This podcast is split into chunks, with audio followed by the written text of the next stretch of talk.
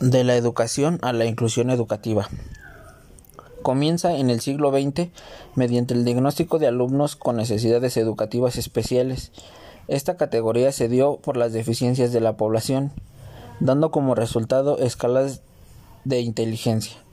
por lo que surgieron nuevas instituciones que lograrán atender la discapacidad de estos alumnos, aunque hubo cuestionamientos sobre cómo tratar la situación mediante muchas propuestas pero solo resultó en etiquetas que eran discriminativas,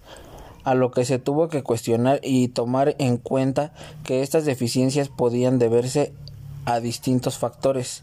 además de las necesidades de los alumnos que habían sido apartados no compartían los mismos problemas, a medida que algunos podían tener avances en su desarrollo y otros era definitivo. Tomando en cuenta las necesidades educativas, se acordó que no era lo correcto apartar alumnos especiales de alumnos ordinarios,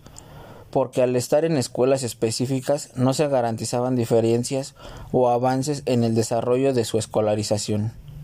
pues la convivencia tenía un papel importante y era necesario identificar las diferentes causas en dichas discapacidades, pues habían barreras, el compromiso, una correcta estimación y el contexto social.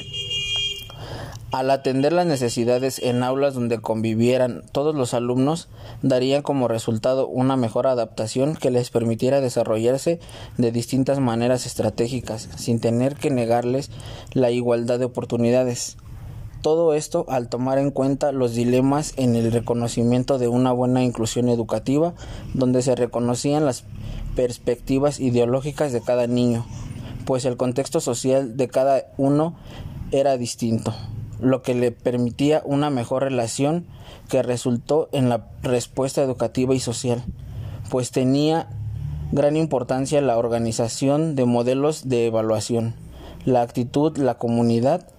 como la de los docentes, así como los recursos que tenían a su alcance y que estaban disponibles.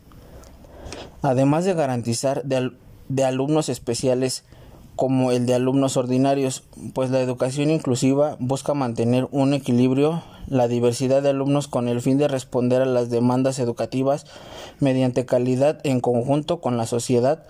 para crear condiciones adecuadas que permitan el desarrollo de un buen aprendizaje.